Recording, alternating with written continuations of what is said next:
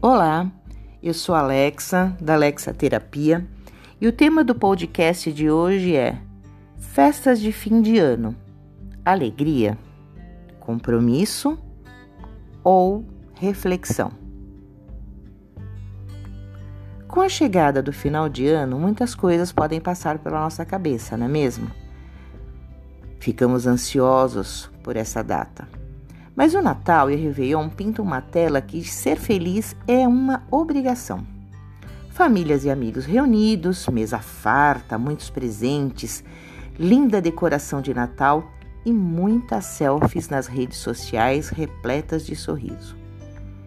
O Natal é tempo de solidariedade e amor ao próximo, mas também de emoções à flor da pele. O compromisso de sermos felizes, tão perfeitos, leva às vezes à tristeza, pois nós não estamos adequados a esse cenário. O coração então parece vazio, a vida é sem sentido.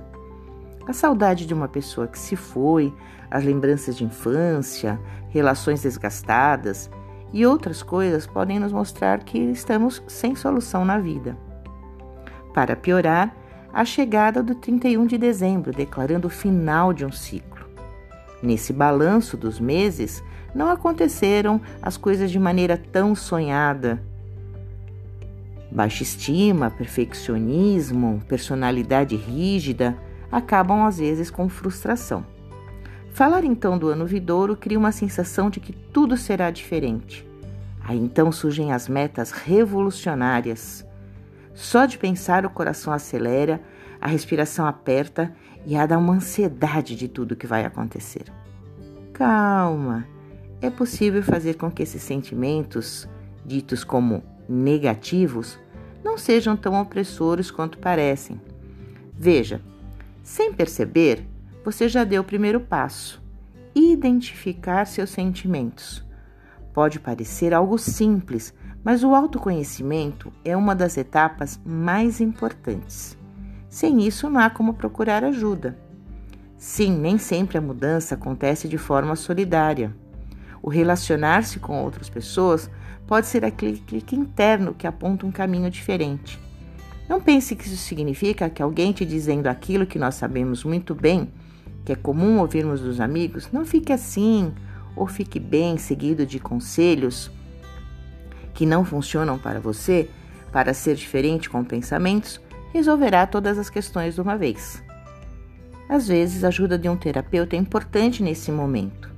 Ele não vai pensar por você, mas vai levantar algumas questões.